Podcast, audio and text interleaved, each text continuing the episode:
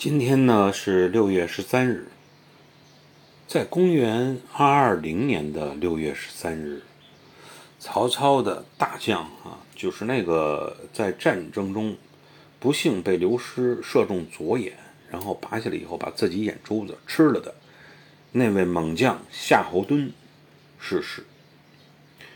夏侯惇这个人啊，应该说一生还是非常简朴的。而且他把所有的赏赐都全部分给了将士，一生啊不置产业，到他去世的时候，家无余财。